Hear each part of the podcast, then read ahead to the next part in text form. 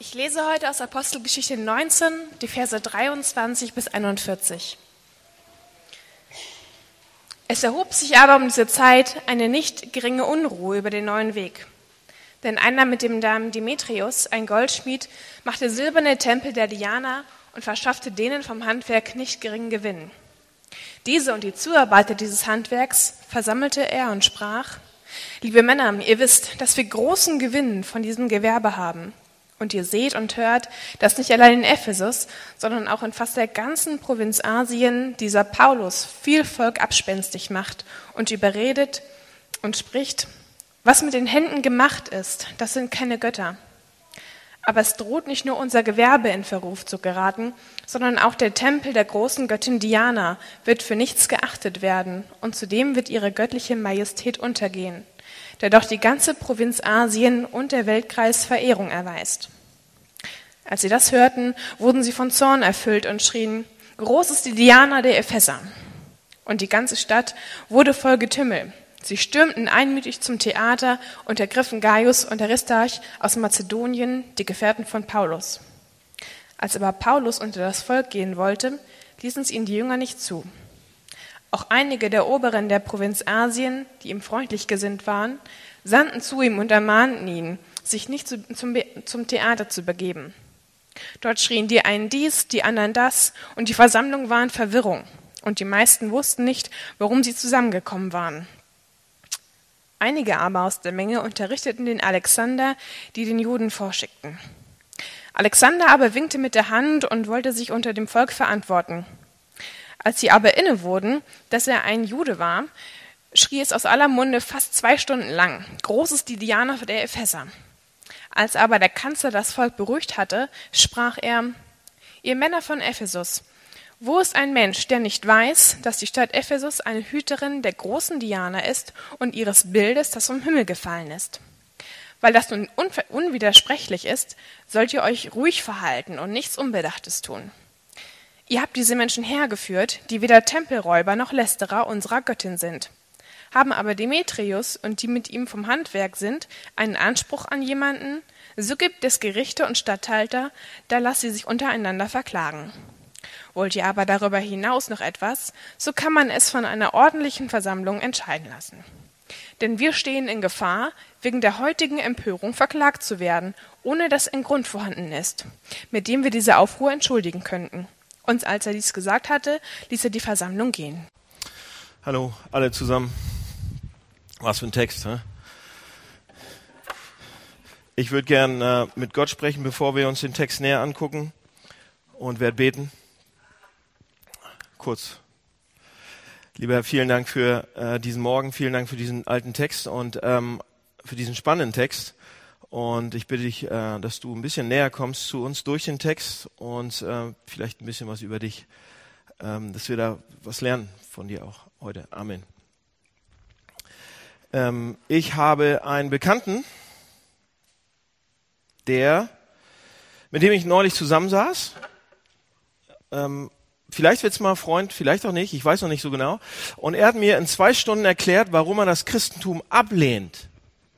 Also er hat mir haarklein erklärt und ausführlich dargelegt, warum er seine Argumente, warum er das Christentum ablehnt. Und ich musste ihm dann nach dieser Zeit sagen, weißt du was? Aus den Gründen würde ich das Christentum auch ablehnen. Ja?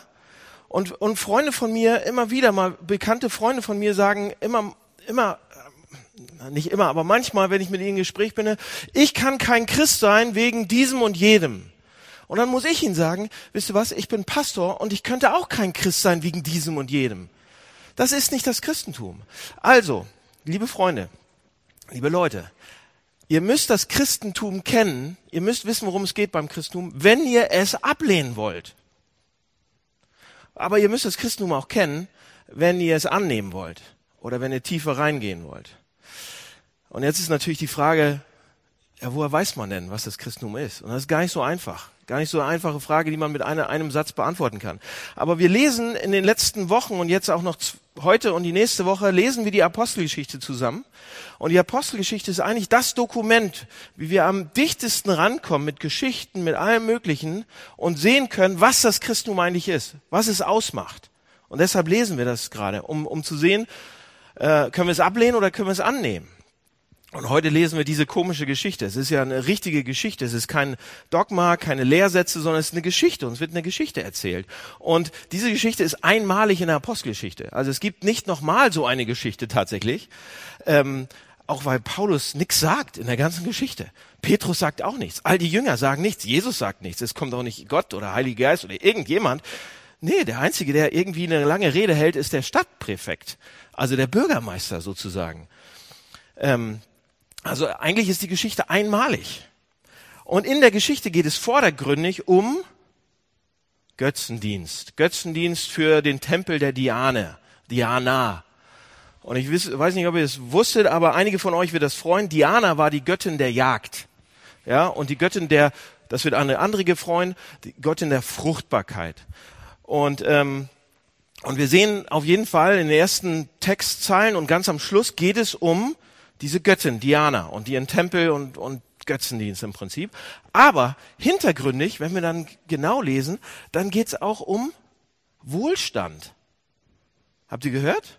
Im Text noch, habt ihr das im Ohr? Seht ihr das im Text? Das erste, was dieser Demetrius sagt, das allererste ist, ihr wisst, was dieser Paulus macht, davon hängt unser Wohlstand ab. Das ist ihm wohl sehr wichtiger, viel wichtiger als das andere. Und daraus ergeben sich heute drei Fragen, die ich mit euch beantworten will eigentlich. Also es geht offen, offensichtlich um, um Götzendienst, so, viel, so oft reden wir darüber nicht. Was ist es eigentlich? Was kann man dazu sagen? Aber ähm, drei Fragen, die ich mit euch daran durchgehen will. Also was ist das überhaupt? Und was ist, was ist die Diana von Hamburg vielleicht? Ja, was ist die Diana von Hamburg? Gibt sowas auch in Hamburg? Und wenn ja, was ist das? Gibt's bei mir sowas? Und wenn ja, was ist das? Was ist die Diana in meinem Leben? Und drittens, wie werde ich das los, wenn ich es denn hab? Also erstens, was ist denn die Diana von Hamburg? In, Ephesus, in Ephesus haben wir das gesehen, ja. Ähm, die Diana war die große Tempelkönigin und die Göttin sozusagen. Und ähm, was ich aber interessant finde an dieser ganzen Geschichte, als, lass uns mal die Geschichte nach und nach durchgehen. Wir sehen diesen Demetrius, offensichtlich ein reicher Mann, ein Künstler, ein Handwerker. Und was ich an der ganzen Geschichte aber spannend finde, er kann Paulus er weiß, was Paulus gepredigt hat. Er war wahrscheinlich nie live bei irgendeiner Veranstaltung von Paulus. Wahrscheinlich nie in einem Gottesdienst oder sonst wie. Er hat ihn irgendwie seine, ja, noch mehr Kohle gekostet und seine Stellung vielleicht auch. Aber er hatte Paulus nie live gesehen. Aber er kann zusammenfassen, was Paulus so sagt. Was, was, was der Grundtenor an Paulus Botschaft sozusagen ist. Nämlich, er fasst das zusammen am Anfang unseres Textes. Götter, die von Menschen gemacht sind, sind keine Götter. Also dieser Demetrius, der niemals Paulus live getroffen hat, kann aber das zusammenfassen. Was bedeutet, was so viel bedeutet wie, dass Paulus wahrscheinlich großen Einfluss gehabt hat. Schon in dieser ganzen Provinz Asien, in Ephesus überall. Alle wussten es.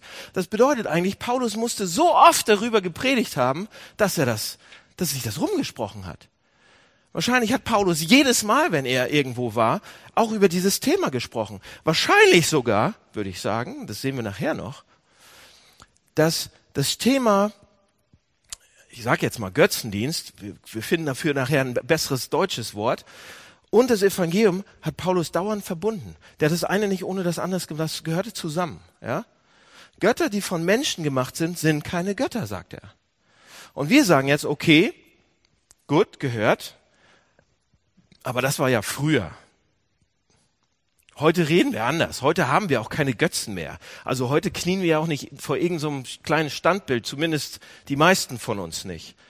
Ähm, wir leben nicht mehr in so einer naturalistischen Kultur wie damals, ja, wo es ganz viele Götter gibt und, und, und, und alle möglichen Leute ihren eigenen persönlichen Gott haben. Heute sind wir eher säkular. Unsere ganze Gesellschaft ist säkular. Wir sind wissenschaftlich aufklär, aufgeklärt. Wir, wir brauchen nicht über Götzen, Götzen reden. Die gibt's ja einfach überhaupt nicht mehr. Ja? Oh ja? Meint ihr das? Also ich, ich höre das immer wieder. Götzendienst, Götzen, über sowas müssen wir nicht reden. Ich habe neulich angefangen, ein Buch zu lesen. Und in diesem Buch wird unsere Kultur beschrieben, unsere Gesellschaft beschrieben. Und dort wird beschrieben, was unser Denkansatz, was unsere Weltanschauung im Moment ist. Und es wird beschrieben unter Expressionalis expressionalistischer Individualismus.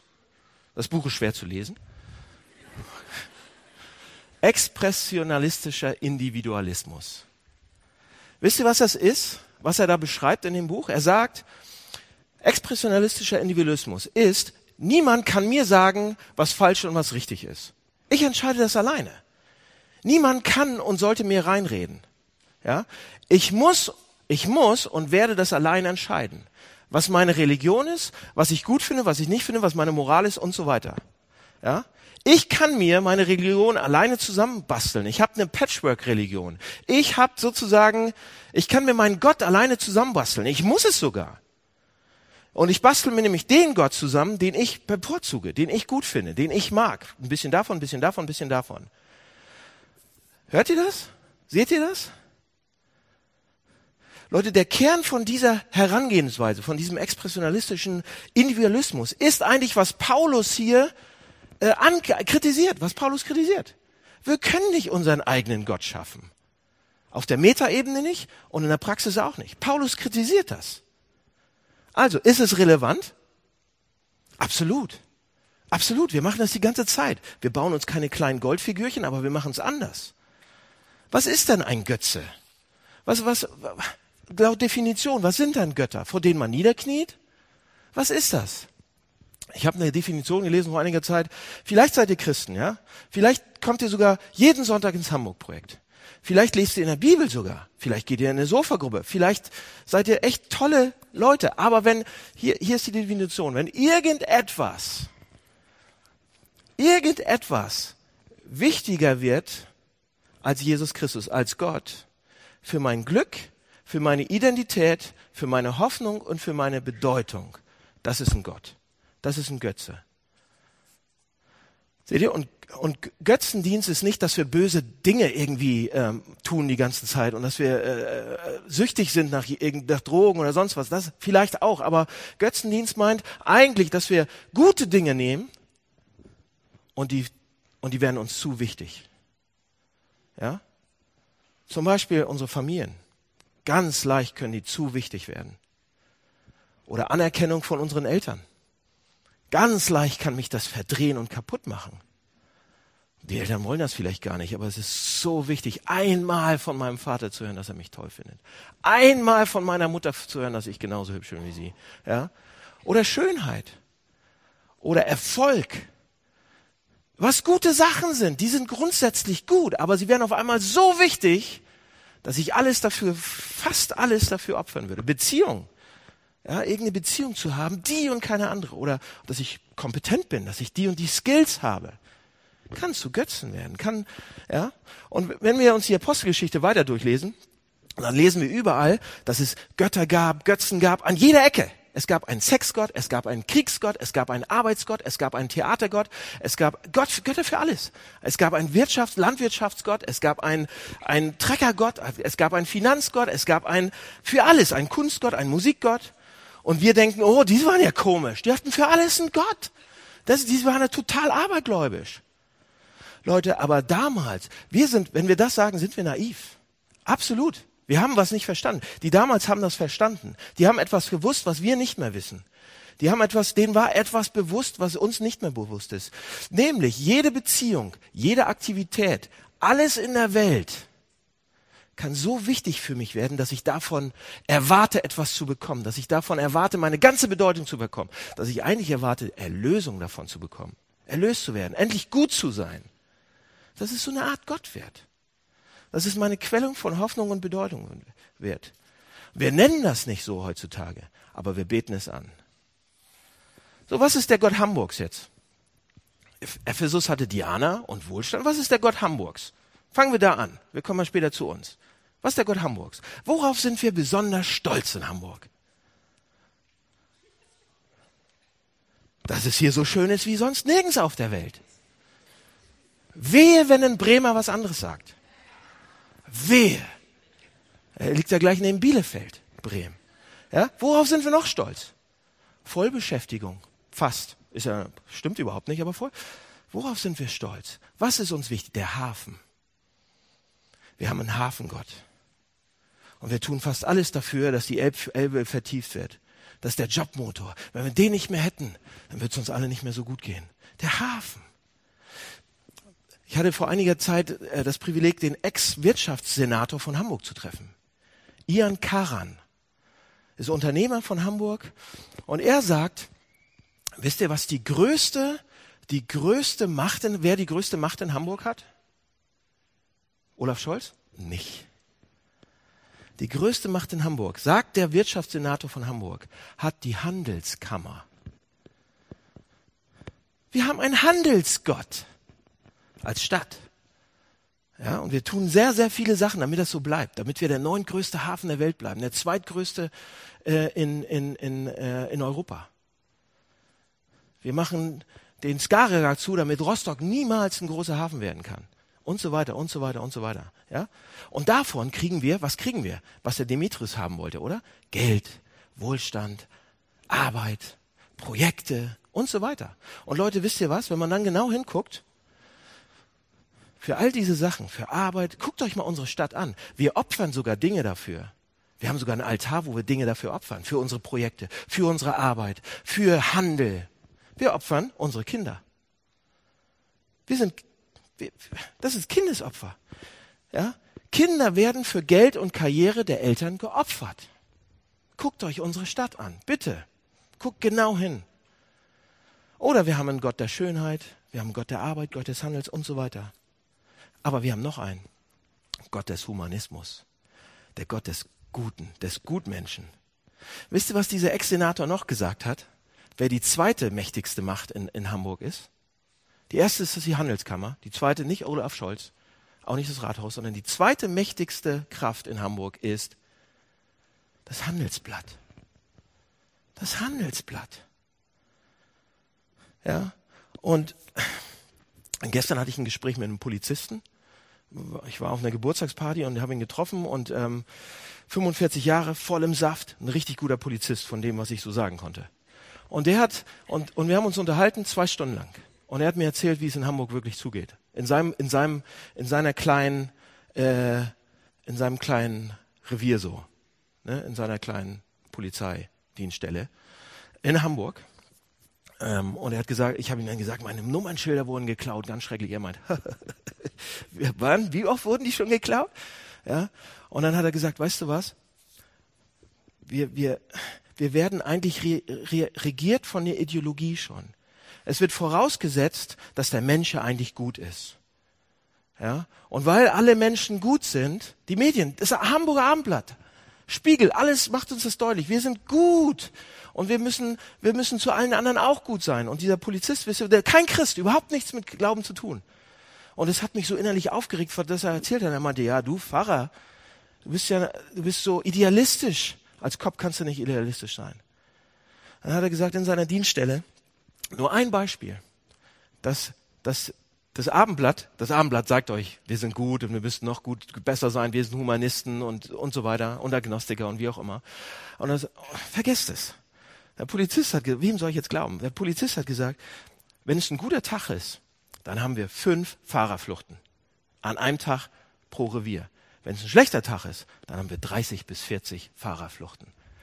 Und denkst, warte mal, aber das Gesetz sagt doch, du musst einen Zettel ranmachen oder wenigstens jemanden suchen. Nee. Ja, und er hat gesagt, wir sind, Gelegenheit macht uns dazu. Wir sind nicht die tollen Leute, sondern wir sind, ja, wir, wir, uns wird der Gott des Humanismus groß gezeigt. Und Paulus spricht die Sachen an und die wollen ihn töten. Und wenn wir die Sachen noch ein bisschen krasser ansprechen würden, würden die uns auch nicht mehr gut finden als Gemeinde. Ja? Die Stadt ist außer sich. Und ich könnte da noch tiefer reingehen jetzt. Und ihr wisst schon, wo wir hinkommen. Und da darf man eigentlich heute nicht mehr hinkommen. Ja? Uns wird gesagt, sobald wir einige Themen ansprechen, dürfen wir, und das ist echt gemein eigentlich, dann wirst du als Bombenträger, als evangelikaler Bombenleger oder sonst irgendwie abgestempelt oder schlimmer. Und ja, und der Polizist weiß auch nicht, was er machen soll. Und diese Stadt ist außer sich als dagegen, als, als Paulus was dagegen sagt, gegen Humanismus oder gegen den Hafen. Und sie kann erst wieder beruhigt werden, als der, als der Bürgermeister kommt und sagt, ah Leute, es wird alles so bleiben. Wir werden den Hafen behalten. Ihr werdet alle stinkreich bleiben. Alles wird gut. Und Humanismus, wer sollte uns? Wir sind gut. Ja, das sagt er letzten Endes. Okay, also welche, welchen Gott hat Hamburg so? Wenn wir noch tiefer gehen würden, würden die noch klarer werden. Aber zweitens, was hat das jetzt mit uns zu tun? Das, was ich damit sagen will, ich komme von Hamburg, weil das uns beeinflusst. Ja, den, den normalen Menschen, der in Hamburg lebt, beeinflusst das auch. Seht ihr, Diana war nicht das Pro Problem von Demetrius ganz am Anfang, sondern sein Wohlstand. Er hatte Angst, dass ihm was weggeht. Die Göttin, der Tempel, das war ihm eigentlich egal. Ja? Der Hafen ist uns eigentlich egal, aber, oder sonst irgendwas ist uns eigentlich egal, aber der Wohlstand, ja? Wenn der weggenommen worden wäre von diesem Demetrius, dann hätte er alles in Bewegung, nee, er hatte alles in Bewegung gesetzt, wenn wir den Text lesen. Er hat einen Aufstand angezettelt. Er hat sich strafbar gemacht. Im römischen Recht, wenn du einen Aufstand anzettelst, kriegst du, wirst du gekreuzigt. Er macht sich strafbar und der, der Präfekt sagt ja auch, hey, ganz, ganz ruhig, jetzt ganz schnell nach Hause wieder, sonst, wenn die das mitkriegen in Rom, dann werden hier ein paar Köpfe rollen. Er riskiert sein Leben, weil sein Wohlstand weggeht. Okay, was sind eure Sachen, für die ihr Sachen riskiert? Was sind eure Sachen, über die ihr, über die ihr, über die ihr, bei denen ihr über Leichen gehen würdet? Was sind eure Sachen? Vielleicht die Angst, euren guten Ruf zu verlieren? Oder euer Image zu verlieren? Huh? Was, was dazu führt, ihr habt Angst davor, euer Image zu verlieren, was dafür führt, dass ihr in gewissen, einigen Menschen das immer recht machen wollt. Nie die Wahrheit sagt. Einfach so durch eure Firmen geht, ja? Dass ihr schön im Gossip-Karussell auch drin bleibt. Um euer Image so aufrechtzuerhalten. Ähm, meine Eltern haben vor einiger Zeit ein Haus gebaut. Und ähm, der Bauherr hatte 25 Häuser um Hamburg rum und hier und da und die, der ist insolvent gegangen. Und er hatte einen großen SUV, tolles Auto. Zufällig ist dieses SUV-Ding, als er insolvent gegangen ist, auf einem unbeschrankten Bahnübergang, ist nicht weitergefahren. Er konnte es nicht ertragen, das Ding schon wieder gegen diese Wand zu setzen. Ja? Oder ihr erinnert noch, euch noch an einen von unseren äh, von, nicht von unseren, aber von USA-Präsidenten. Ich hatte niemals eine sexuelle Beziehung mit dieser Frau. Erinnert ihr euch? Wir dürfen unser Gesicht nicht verlieren, unser Image. Wir sind doch sauber Männer. Und wir, wir lügen, weil wir und so weiter. Ne? Oder ein anderes Beispiel. Ähm, was ist, wenn wir eine überdimensionale, kaum noch zu steuernde Sehnsucht haben nach einem Lebenspartner? Ja, versteht mich nicht falsch. Ich denke, jeder Single hier im Raum sehnt sich nach einem Partner. Das ist auch okay so, das ist gut so. Jeder sollte sich danach, so sind wir gemacht. Das ist auch schmerzhaft, wenn man ähm, allein ist. Ja? Aber ich meine eigentlich mehr als nur sich danach zu sehen. Es gibt eine Dynamik, dass wenn ich keinen Partner habe, dass ich, dass ich nicht mehr fröhlich sein kann.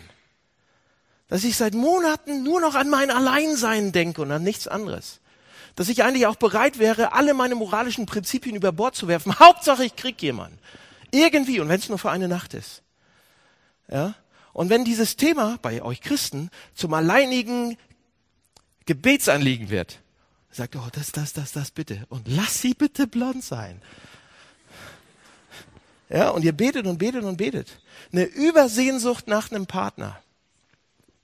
Ähm, ein Freund von mir, der hat ähm, ein eine, musste eine Beerdigung machen. Ein Pfarrer, ein Freund, und er musste eine Beerdigung machen aus dem Grund.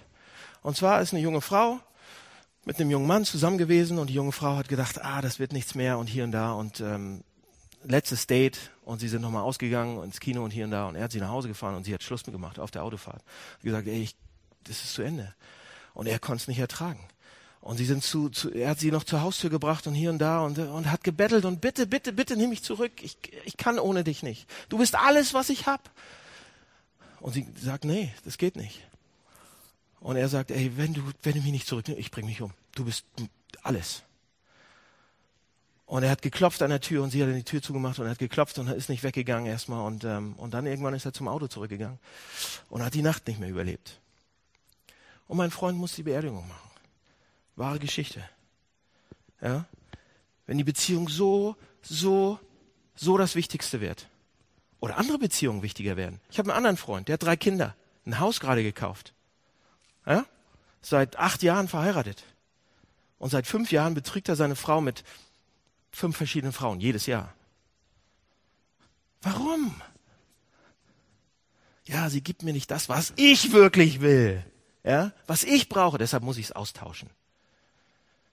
Deshalb, ja, und so weiter.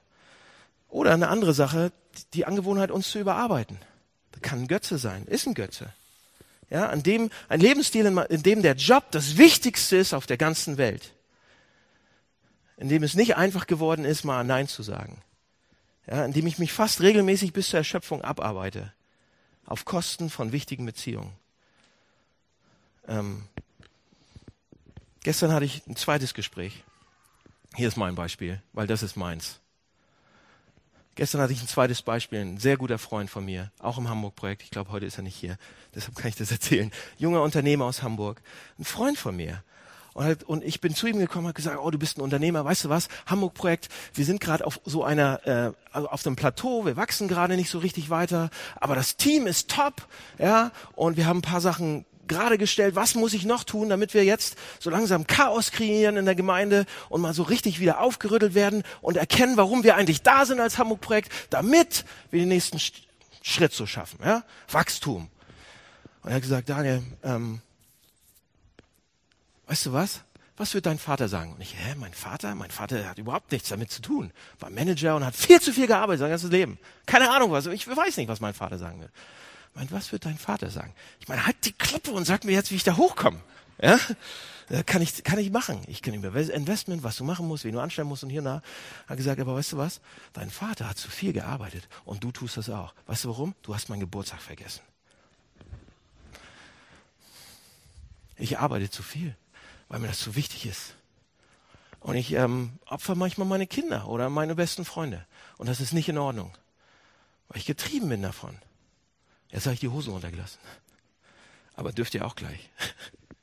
ja? Wisst ihr was?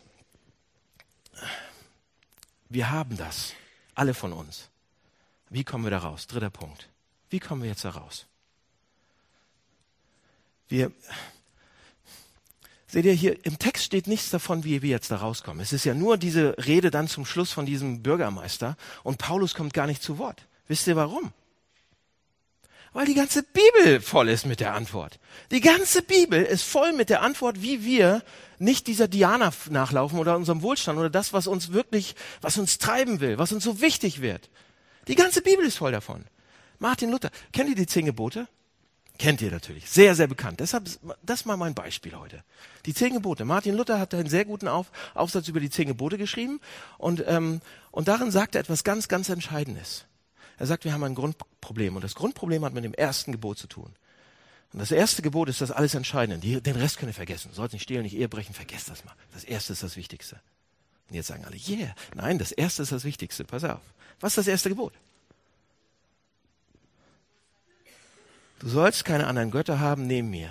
Ich bin der Herr dein Gott, du sollst keine anderen Götter haben neben mir, du sollst keine, dir keine Götzen machen. Wir überlesen das so leicht. Aber hier liegt wirklich die Krux, der, die Schlüsselfrage. Ja, wer ist wirklich mein Gott? Nicht, oh, wen, wen bete ich an, wo knie ich nieder und wem sage ich, wen bezeichne ich als meinen Gott? Nee, nee, nee, nee. Wo ist wirklich mein Herz dran? In welchem Herz, wo, wo im Alltag, in der Realität, wenn ich morgens aufstehe, wenn ich, wenn ich sofort an, woran denk? Was ich alles machen muss und an meinen Job oder was auch immer, ja? Und die These, die, die, die daraus sich ergibt, ist, alles, was wichtig ist als das erste Gebot, alles, wovon ich mehr Annahme, Freude, Bedeutung und Hoffnung und Sicherheit erhoffe, als von Jesus Christus, ist per Definition mein Gott. Habe ich vorhin schon gesagt. Ich wiederhole es nochmal für euch. Alles, wovon ich mehr Annahme, Freude, Bedeutung, Hoffnung und Sicherheit erhoffe, als von Jesus Christus, ist per Definition unser Gott etwas, ähm, was ich von Herzen haben will, von Herzen, was ich mit meinem Leben diene sozusagen. Seht ihr, hier ist die Logik. Wenn der Wunsch nach einem tollen Partner mein Gott geworden ist, dann werden sich natürlich alle meine Gedanken darum drehen. Und dann werde ich bereit sein, meine Beziehung aufs Spiel zu setzen oder, oder alles dafür zu tun oder eine andere Beziehung einzubrechen, um wirklich die dann zu kriegen oder sonst irgendwie. Dann würde ich alle möglichen Prinzipien flitzen lassen.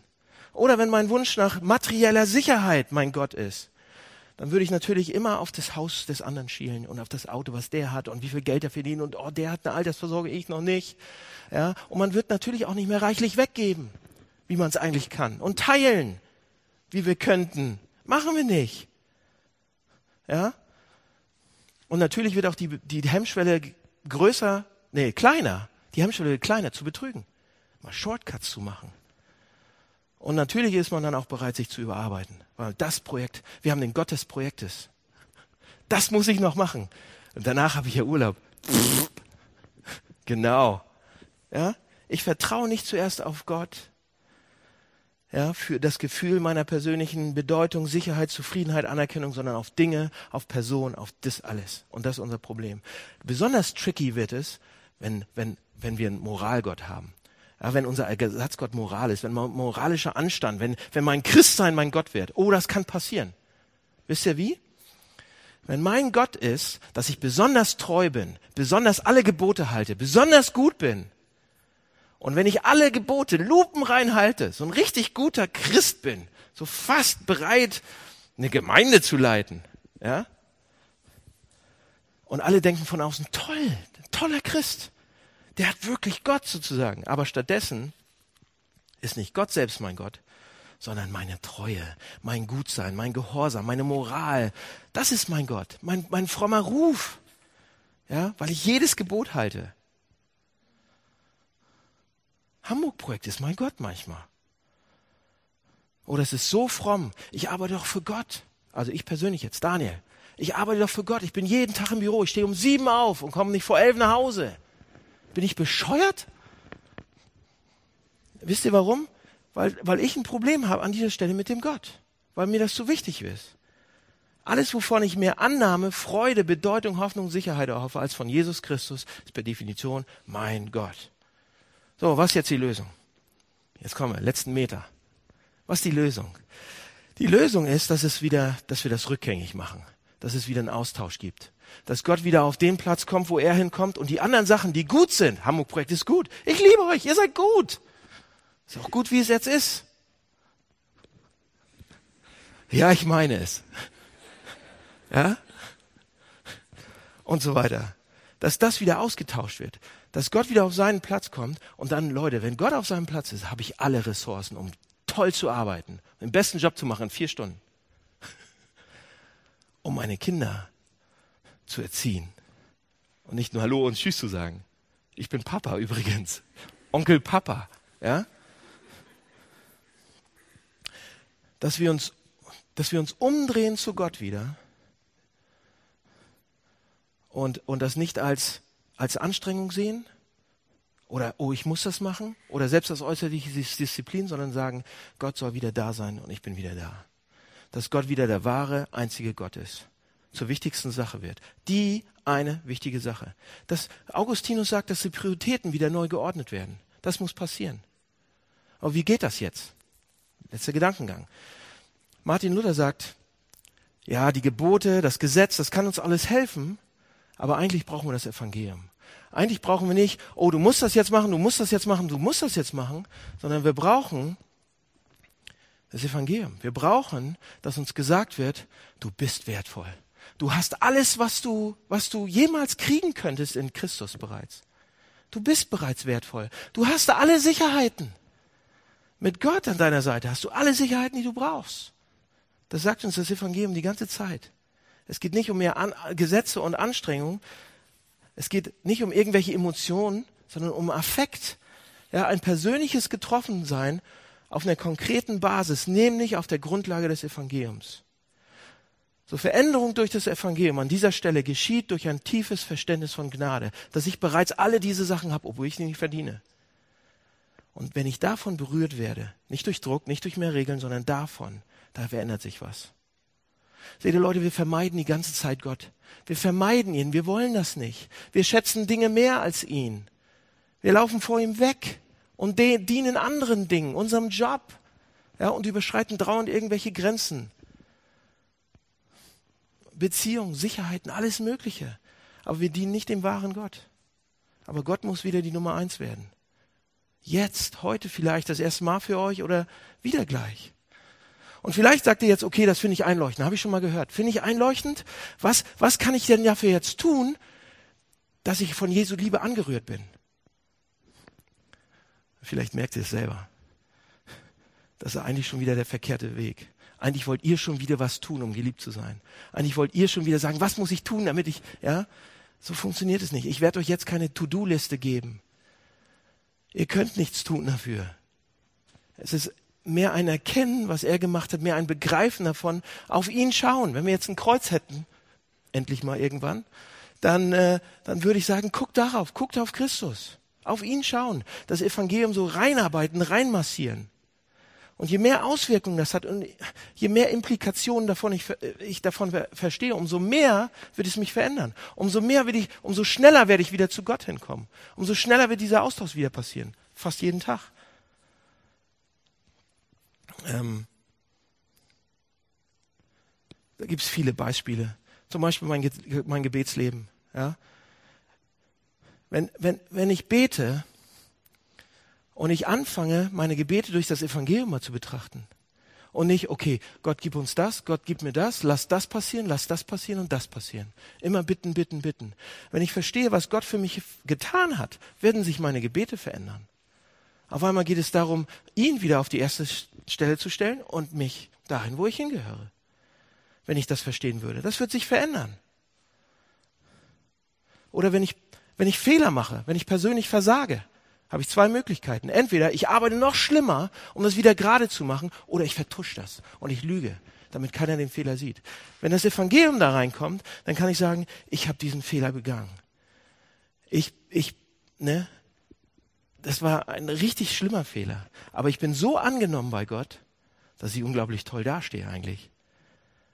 Ich habe eine, eine, eine selbstsichere Selbsterkenntnis und eine mutige Demut, weil Gott mich angenommen hat aber ich dafür nichts kann. Seht ihr? Und das könnte man weiter sagen. Weiterspinnen und weiterspinnen und weiterspinnen. Und ihr sagt, ändert sich denn mein Herz irgendwann? Ändert sich denn mein Herz irgendwann? Und ich sage euch, ja, es wird sich ändern. Hier ist das letzte Beispiel. Äh, vor zwei Wochen waren wir in Lissabon. Ähm, und ich erzähle von mir, wie mein Herz langsam verändert wird. Ja, es passiert. Daniel wird langsam verändert. Er ist nicht mehr der Sack wie früher. Vor zwei Wochen waren wir in Lissabon. Äh, das ganze Team, Hamburg-Projektteam, tolles Team, Top-Team. Ähm, wirklich. Und wir waren alle zusammen und hatten eine tolle Zeit. Und am letzten, äh, in der letzten, ähm, im letzten Talk oder im letzten, in der letzten Präsentation auf dieser Konferenz wurde die Vision beschrieben für City to City, für unsere Gemeinden, für die Großstadtgemeinden in Europa für die nächsten Jahre. Und ähm, der der Typ, der das gemacht hat, ist ein alter Freund von mir, ein guter Freund von mir, ein Coach auch. Und dann hat er was erzählt und hat gesagt, also äh, wir werden, ähm, wir wollen noch mehr Gemeinden gründen in der Innenstadt, aber wir wollen dafür auch sorgen, dass es den Gemeinden gut geht und wir müssen neue Leute ausbilden sozusagen. Und ähm, in Hamburg, im Hamburg-Projekt haben die eine tolle Idee gehabt und Matthias, Matthias Vogt ähm, wird das umsetzen und wir werden so Trainingshub, wo Gemeindegründer aus ganz Hamburg, äh, aus ganz Europa kommen und da ausgebildet werden, um das wieder zurückzuschicken. Und das wird in Hamburg passieren in den nächsten fünf, sechs Jahren. Und äh, Matthias und ich saßen zusammen äh, und, und haben uns das ausgedacht, wie das passieren kann in den nächsten, nächsten Jahren, wie wir da hinkommen und so weiter. Und ähm, und was wir dafür brauchen, welche Finanzen und so weiter. Und das ist alles schon super ausgedacht und perfekt, eine tolle Vision einen tollen Marschauftrag so für uns als Gemeinde. Und ihr werdet immer mal wieder irgendwelche Ideen sehen, die ihr nicht versteht, aber die sagen, hey, so eine Gemeinde will ich auch in Kopenhagen, zum Beispiel. So, und dann, aber hier ist der Punkt. Der Coach von mir, mein alter Freund, sagte, also in Hamburg, im Hamburg-Projekt wird das gemacht und Matthias Vogt ist für verantwortlich. Und früher hätte ich gedacht, ich wäre neidisch geworden. Früher hätte ich gedacht, das war meine Idee. Ich bin der Visionär, das war meine Idee. Matthias macht es. Matthias wird das aufbauen, den Prozess auch steuern. Aber meine Idee, der hätte die Idee, der würde das nie machen, wenn das nicht meine Idee gewesen wäre. Hätte ich früher gedacht. Wisst ihr, was in dem Moment passiert ist, als ich da saß? Und das ist eine Veränderung. Als ich da saß, auf dem Stuhl, und er Matthias erwähnt hat und Hamburg, ich war zutiefst stolz auf Matthias. Das war mein Gefühl. So innerlich war ich, und das war, das ist anders als noch vor ein paar Jahren, Leute. Das ist anders. Und ich dachte, warum ist denn das jetzt auf einmal? Ja, warum ist denn das auf einmal? Weil es nicht wichtig ist, ob ich da stehe oder nicht. Weil es nicht ich bin, der hier wichtig ist, sondern Christus. Und dieses Team weiß das sehr gut. Und Matze weiß das sehr gut. Und ich weiß das sehr gut. Und das war früher ein Problem von mir. Und heute kann ich sagen, ich bin stolz auf Matze. Ich bin hingegangen und habe ihm umarmt und habe ihm das gesagt und gesagt, siehst du, wir werden doch verändert. Ganz langsam, ganz langsam, aber an der Stelle ein bisschen. Ich hoffe, ihr werdet auch verändert. In euren Beziehungen, in eurem Job, überall. Es ist möglich. Und wenn wir jetzt gleich zum Abendmahl gehen, ist vielleicht der erste Punkt, wo ihr, wo ihr das spüren könnt. Das, das ist die Motivation. Er hat alles gemacht. Ihr seid schon wer. Ihr müsst euch das nicht selbst beweisen. Ihr müsst keinen Götzen dienen. Ihr habt alles. Lass mich beten. Ähm, lieber Herr, vielen Dank für dein Evangelium. Vielen Dank, was du getan hast und vielen Dank, dass das uns verändern kann, so dass wir nicht irgendwelche kleinen Puppen anbeten müssen oder irgendwelche ähm, tollen Projekte oder sonst irgendwas oder irgendwelche tollen Autos oder Geld oder unseren Hafen. Ähm, wir haben alles in dir. Wir haben alle Sicherheit. Wir haben alle Anerkennung. Wir sind Söhne von dir, Töchter von dir. Wir sind Kinder von dir.